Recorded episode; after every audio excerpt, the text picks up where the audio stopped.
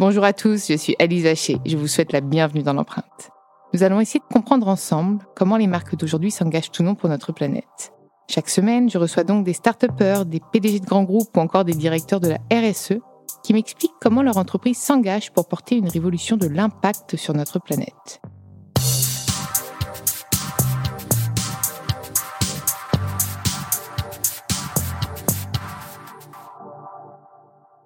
Et avant de commencer cet épisode, je souhaite vous présenter le nouveau partenaire de l'empreinte. Dans ce nouvel épisode de l'empreinte, j'ai le plaisir d'être à Bercy en compagnie d'Olivia Grégoire, secrétaire d'État chargée de l'économie sociale, solidaire et responsable. Ça fait déjà beaucoup. Ça fait déjà beaucoup pour une seule femme, effectivement. pour une seule, que, je vais du coup essayer de, de cerner. Avec plaisir. Qui êtes-vous, Olivia? Je suis Madame la ministre, pardon. Euh, merci, parce que c'est un, combat que je mène d'ailleurs euh, au nom de mes collègues et, amis euh, au féminin du gouvernement. J'ai remarqué, et je le dis pour vos auditeurs que je sais nombreux, c'est assez intéressant de voir comme les hommes députés, on les nomme par leur nom, le député X, le député Y, ou bien même la ministre X, enfin le ministre X ou le ministre Y. J'ai remarqué avec ma collègue et, amie, qui est une super nana, qui s'appelle Amélie de Montchalin, j'ai remarqué que nous, les femmes, lorsque nous étions euh, députées, ou bien lorsque nous rentrions au sein du gouvernement, on avait tendance à nous appeler par nos prénoms. Je me souviens d'un papier qui nous avait beaucoup énervé avec Amélie de Montchalin alors qu'on était députés. C'était euh, en dessous de d'un descriptif sur des députés au masculin. Les députés X et Y sont allés euh, à la buvette. Et en dessous, vous aviez Amélie et Olivia, comme euh, si on était dans un Martine va à la plage, et nous étions caractérisés par nos prénoms.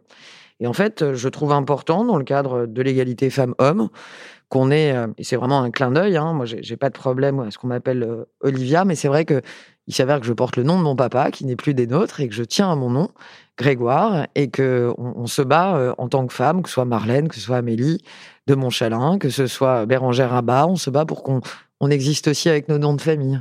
Voilà. Mmh. Je suis une femme euh, d'une quarantaine d'années, donc euh, d'une jeunesse un peu euh, derrière moi, mais j'ai gardé l'esprit jeune. À 40 ans, ça va. Il reste on est, on est en... C'est le bel âge. C'est la, la belle vie, comme dirait l'autre. C'est on est plus grand que quand on était jeune. On doute parfois moins. On est en, en pleine force de l'âge. C'est le moment où, dans votre vie professionnelle, comme ceux qui nous écoutent, j'essaye de faire le plus de choses possible. Dans le cadre de mon engagement politique, de mon engagement au service d'une économie plus responsable. Je suis une, euh, une femme qui vient de Paris, je suis née à Paris, j'ai été élue euh, à Paris. Pour autant, j'ai passé beaucoup de temps dans ma vie, et notamment mon adolescence, dans des territoires fantastiques de notre pays, notamment au Pays Basque. Euh, j'ai beaucoup d'amour pour les territoires. Dès que je peux partir de Paris et aller voir nos concitoyens en Bretagne, dans l'Est, dans le Sud, dans le Centre, dans le Gers, où j'étais encore il y, a, une semaine. C'est toujours un, grand plaisir. Je suis une femme très engagée et je suis une femme qui n'a pas eu la vie facile. Donc, je cueille euh, chaque jour euh, le soleil euh, et les fleurs de la vie, parce que la vie peut être dure. Je l'ai découvert très tôt. Et donc, je suis quelqu'un qui profite du présent, qui regarde l'avenir. Et je suis pas très engoncé dans le passé. J'essaye d'être bien ancré dans le présent. Et je suis très engagé avec loyauté et beaucoup de conviction dans les sujets que je porte ici. J'ai eu l'honneur de rejoindre le gouvernement grâce à Emmanuel Macron à l'été dernier. C'était un souhait extrêmement fort de mon côté. J'ai essayé de tout faire pour, de travailler, d'être euh, à la hauteur euh, de, l'engagement nécessaire pour rejoindre un gouvernement. Et c'est un, honneur euh, sincère et dont je n'oublie jamais la porter chaque jour que je me réveille. Et je ne doute pas que mes parents qui sont euh, là-haut dans le bleu du ciel sont fiers de moi. Ils ne l'auront pas vu, mais je ne doute pas qu'ils en sont fiers quand même. Je suis quelqu'un d'assez simple, engagé, loyal, entière, avec un certain caractère. Tout se sent, le caractère, euh, le côté entier. Et justement, ces engagements que, que vous portez, est-ce que ce sont des engagements qui vous ont toujours animé ou sur lesquels vous avez quand même dû vous former avec la prise de, fonction? Alors moi, je, fais partie des gens qui pensent qu'on n'a jamais fini d'apprendre. Donc lorsque j'ai été euh, nommé, euh, j'ai continué à apprendre et à écouter surtout les experts de l'économie sociale et solidaire. J'ai appris des différentes familles qui composent l'économie sociale et solidaire. Je n'avais jamais travaillé dans une coopérative ou dans une mutuelle ou même dans une fondation. Euh, je n'avais jamais travaillé dans une entreprise d'utilité sociale. Je m'étais investi dans différentes associations sans pour autant créer la mienne. Donc j'ai déjà effectivement commencé l'été dernier par écouter. J'ai commencé par écrire à l'ensemble des acteurs de l'économie sociale et solidaire en leur, disant cette phrase, je m'en souviens encore. Avant que de naître euh, votre voix, je dois être euh, vos yeux et vos oreilles, je dois comprendre les difficultés qui sont les vôtres, les enjeux qui sont les vôtres. Et donc j'ai beaucoup appris, grâce à eux, de l'économie euh, sociale et, solidaire, que je connaissais un peu comme beaucoup de Français, puisque ça fait quand même maintenant plusieurs siècles que la France est un pays pionnier en matière d'économie sociale. Mais comme je pense qu'on apprend toujours, il y a beaucoup de spécificités, de détails que j'ai appris lors de ma nomination et en travaillant aussi avec les acteurs de l'économie sociale et solidaire. Pour le reste, pour ce qui est de l'économie responsable et de la responsabilisation du capitalisme, j'ai, mmh, depuis bien plus longtemps, pour le coup, que mon accession au gouvernement, depuis maintenant plus d'une dizaine d'années, nourri un intérêt extrêmement fort pour les sujets relatifs à la responsabilité sociale de nos entreprises. Ma carrière le démontre d'ailleurs, mon parcours plus que ma carrière. Je suis quelqu'un qui n'a jamais vraiment réussi à faire le choix entre l'univers public et l'univers privé. Et je pense que dans notre pays, une de nos chances, c'est vraiment qu'on peut pratiquer la citoyenneté des deux côtés de la barrière. On peut tout à fait faire de la politique au sens noble depuis une entreprise citoyenne engagée. On peut aussi faire de la politique en étant concrètement engagé en politique, comme c'est le cas aujourd'hui. Mais mon parcours professionnel est un peu l'histoire de ces allers-retours entre le public et le privé, toujours au service de la citoyenneté, de l'entreprise citoyenne. Je crois que les entreprises sont des acteurs citoyens extrêmement importants au cœur de la cité. Et c'est pour ça que j'ai fait beaucoup d'allers-retours entre l'entreprise, la politique, et j'ai même un jour euh, monté ma, structure euh, de conseil. Je suis très intéressé par les sujets de responsabilité mmh sociale euh, depuis au moins 2000 ça ne vous rajeunit pas, mais au moins 2007, puisque pour tout vous dire, lorsque j'ai quitté la vie politique, lorsque j'ai quitté mon expérience en cabinet, en 2007, j'ai rejoint un très grand groupe de communication américaine dont j'ai pris en charge la direction de la communication. C'était une grande maison qui regroupait plus de 3500 salariés, environ 400 millions d'euros de, marge brute, donc c'était une grande maison. Et j'avais aussi en charge la responsabilité sociale de ce groupe. Et on était vraiment au balbutiement de la RSE dans la pub, dans la com.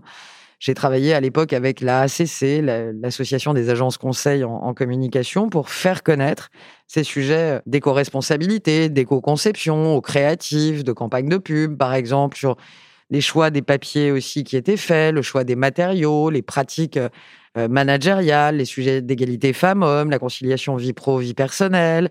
Tous ces sujets, je les ai vécus en entreprise avant de les porter au sein du gouvernement. Justement, on voit une, euh, c'est même pas un engouement, c'est une nécessité aujourd'hui pour toutes les structures, pour toutes les organisations de porter ces sujets RSE.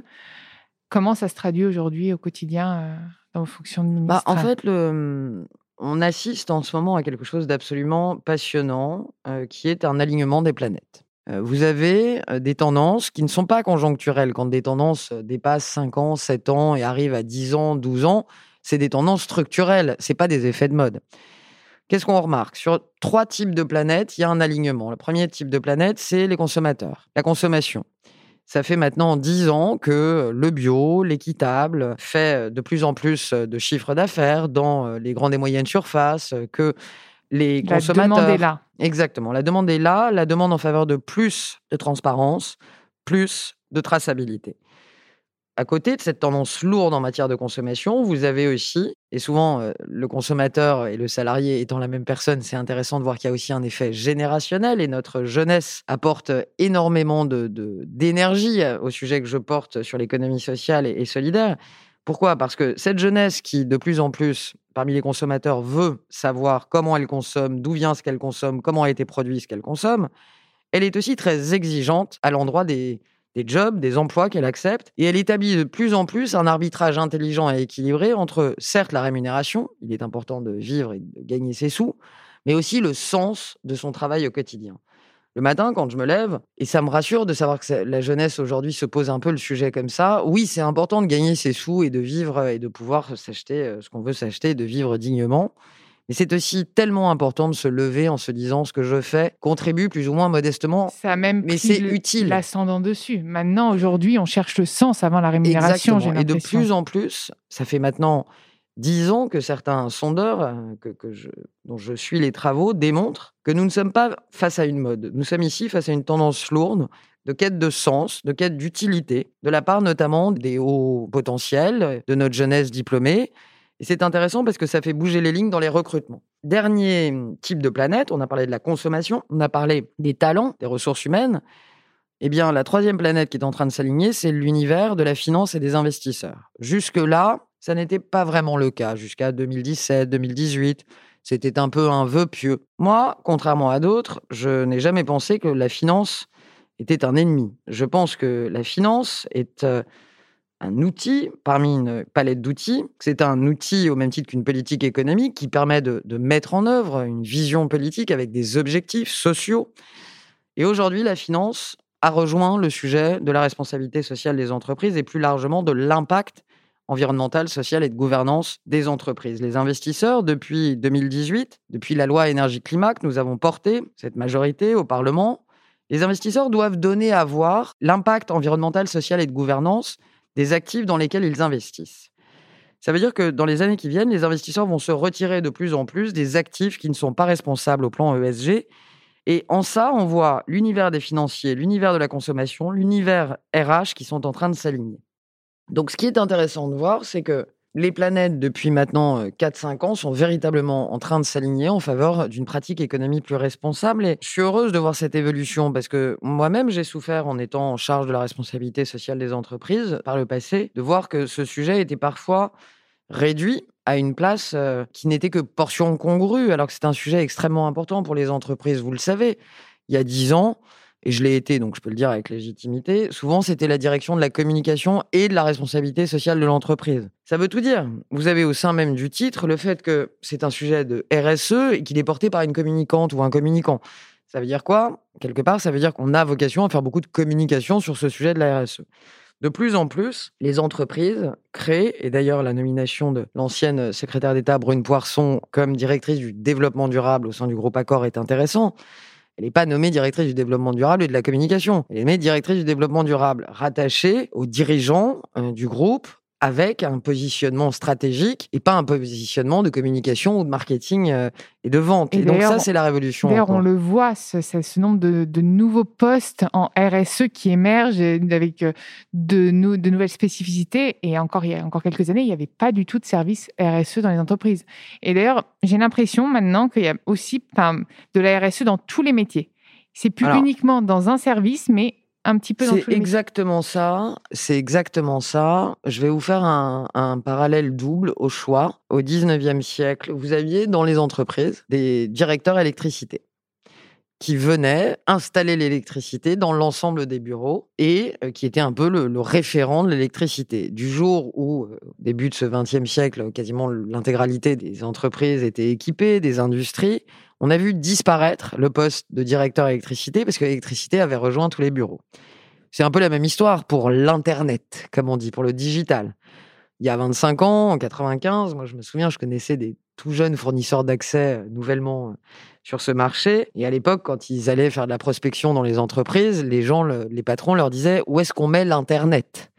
Et c'était intéressant cette question parce que tu avais le directeur Internet aussi, le directeur digital de la structure qui avait vocation à digitaliser, à infuser comme disent parfois euh, certains acteurs que j'aime bien, comme un sachet de thé, le fait d'infuser le digital dans toutes les structures de l'entreprise. Et puis, quand c'est euh, diffusé partout, ce sont des postes qui ont vocation à disparaître.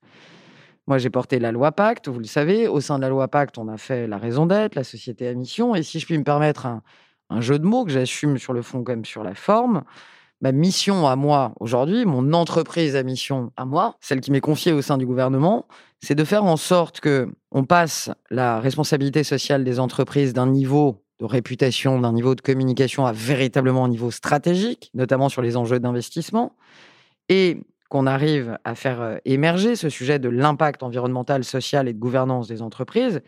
À partir du moment où, comme on essaye de le faire avec beaucoup d'acteurs, on aura réussi à infuser à la direction des achats, sur des achats plus responsables, à la direction des ressources humaines, sur une pratique RH managériale égalitaire, paritaire, inclusive, à la direction de la production, la décarbonation de la chaîne de production, à la direction les services généraux qu'on a dans beaucoup d'entreprises, les transports, comment on se déplace, euh, covoiturage en entreprise, la flotte, les flottes de véhicules en entreprise, tous ces sujets, aujourd'hui rencontrent les problématiques RSE.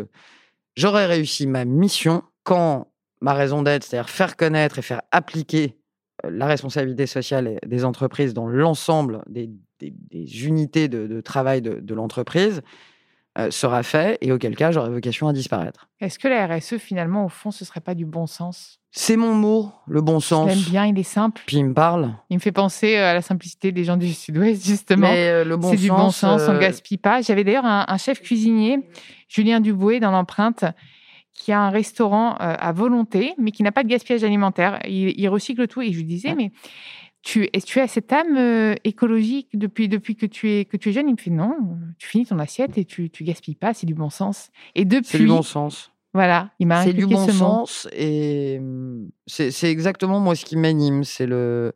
Parce que pendant euh, un certain temps, ça a été parfois un peu des utopistes, de doux rêveurs qui, avaient, qui, qui prenaient ces directions-là. De euh, d'une économie plus circulaire, plus responsable, humainement plus sociale, plus bon. Et en fait, ce cuisinier que je n'ai pas le plaisir de connaître. Dès que ça réouvre, euh, je vous donnerai l'adresse. Et j'irai avec grand plaisir. Mais là où c'est intelligent, c'est que c'est aussi rentable, c'est aussi de la performance économique que d'utiliser euh, les fans de radis, les fans de carottes. Que C'est autant, certes, de déchets qui ne repartent pas dans la nature, mais c'est aussi autant de, productivité en plus et, et donc de, de croissance en plus. Donc, ce qui est aussi en train de se passer dans cet alignement de planètes, c'est que de plus en plus, et je pense que si vous réinterrogez ce cuisinier, il vous dira que c'est un peu l'idée de ce qu'il essaye de faire, c'est on peut être rentable et durable. C'est fini ce temps où vous étiez opposés, où soit il fallait faire, par exemple, de l'épargne euh, en faveur de, la finance solidaire et donc euh, s'asseoir sur son retour euh, sur investissement, soit financer des actifs dont vous ne savez en rien s'ils sont responsables, irresponsables, propres ou sales, tant pis pourvu que vous ayez du retour sur investissement financier. On a de plus en plus aujourd'hui des actifs de finance solidaire, de greenfin, finance verte, ou qu'on appelle ISR, investissement socialement responsable, qui permettent, un peu comme cette idée du restaurant que vous venez de citer, de faire à la fois du durable et à la fois du rentable. Et son restaurant, qui réutilise ses déchets plutôt que de les jeter, euh, et d'avoir aussi, s'il veut être euh, totalement circulaire à gérer l'aval. Il faut gérer le recyclage, le compostage des déchets, etc. Mmh. Je trouve que ce, type d'action économique du restaurateur est intéressante. On peut être performant, faire de la performance et être euh, durable. Ça n'est pas l'apanage de doux rêveurs qui habitent dans des montagnes isolées. C'est de plus en plus aujourd'hui en train de rejoindre nos métropoles, les villes. Et encore une fois, dans ces moments un peu durs, on ne va pas se mentir, la pandémie n'est pas une réjouissance, on souffre, on est à presque 100 000 morts. Moi, ce chiffre me, terrifie. Mmh. On je pense à... presque parfois, j'ai l'impuission qu'on ne nous le ressort pas assez. Ouais, bah, alors moi j'y pense tous les jours que Dieu fait, je vais dire. Et quand euh, dans des matinales ou autres, on vient me chercher sur des polémiques, euh, puisque à chaque jour c'est polémique, j'ai toujours, euh, d'abord j'ai un respect éternel et il me faudrait 25 émissions avec vous, ce qui serait un plaisir. Mais on peut faire des volets différents. on doit tant, on doit tant à nos soignants, on doit tant à ces gens en réanimation qu'on n'entend jamais sur les plateaux télé. Ils n'ont pas le temps, ils sont en train de sauver des vies. J'ai tellement d'admiration pour ces gens qui sont souvent jeunes. En réa, il y a souvent des. Je, me souviens de la réa de Cochin, que malheureusement je connais très bien. Une de ces unités est gérée par un jeune homme qui a une trentaine d'années. Euh, c'est jeune pour voir tellement d'horreur, tellement de morts, pour mener tant de combats. Et ce qui, parfois, dans ces moments terriblement difficiles où, où 100 000 de nos compatriotes euh, vont avoir perdu la vie, moi, ce qui me met un baume incroyable au cœur, au sein de cette économie sociale et solidaire, c'est notre jeunesse. Notre jeunesse démontre tout ce que je vous dis avec des mots. Notre jeunesse euh, entrepreneuriale, notre jeunesse je pense à Eva Sadoun, je pense à Jean Moreau, il y en a beaucoup. Que je connais bien, Jean Moreau, que j'ai eu aussi dans le podcast. voilà, des, gens qui. Et c'est très sain, on n'est pas d'accord sur tout, on a parfois nos, nos points de vue différents, etc. Mais voilà des gens qui font bouger des lignes. Plutôt que les grands discours, euh, c'est très intéressant de regarder la boîte de Jean Moreau. C'est pas une entreprise de philanthropie.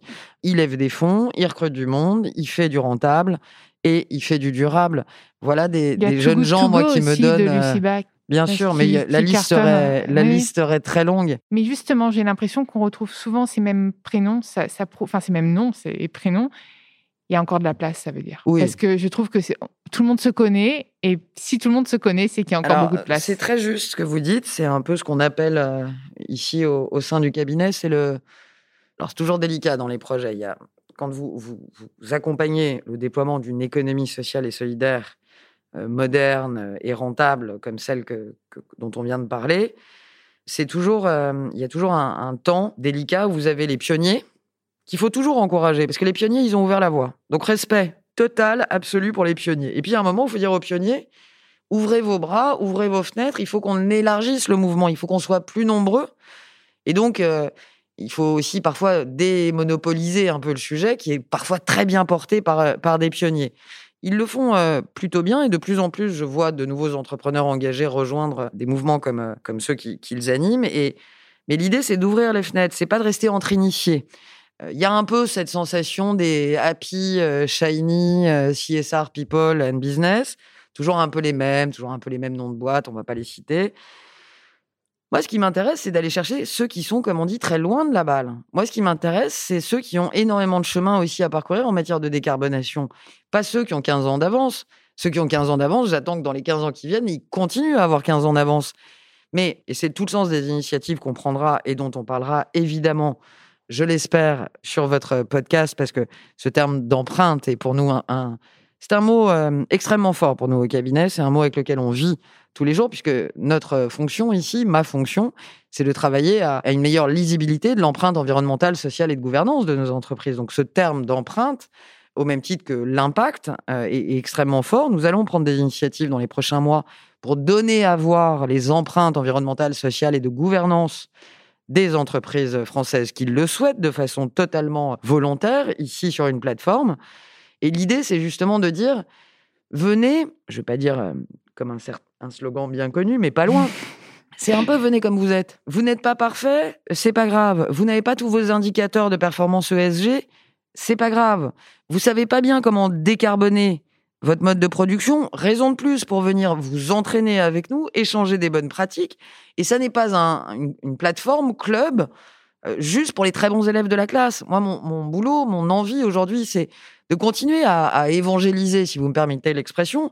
Il y a quelques très bons élèves, regardons-le de près, ils sont très inspirants, mais on a encore énormément d'entreprises à embarquer, et notamment des entreprises industrielles, etc.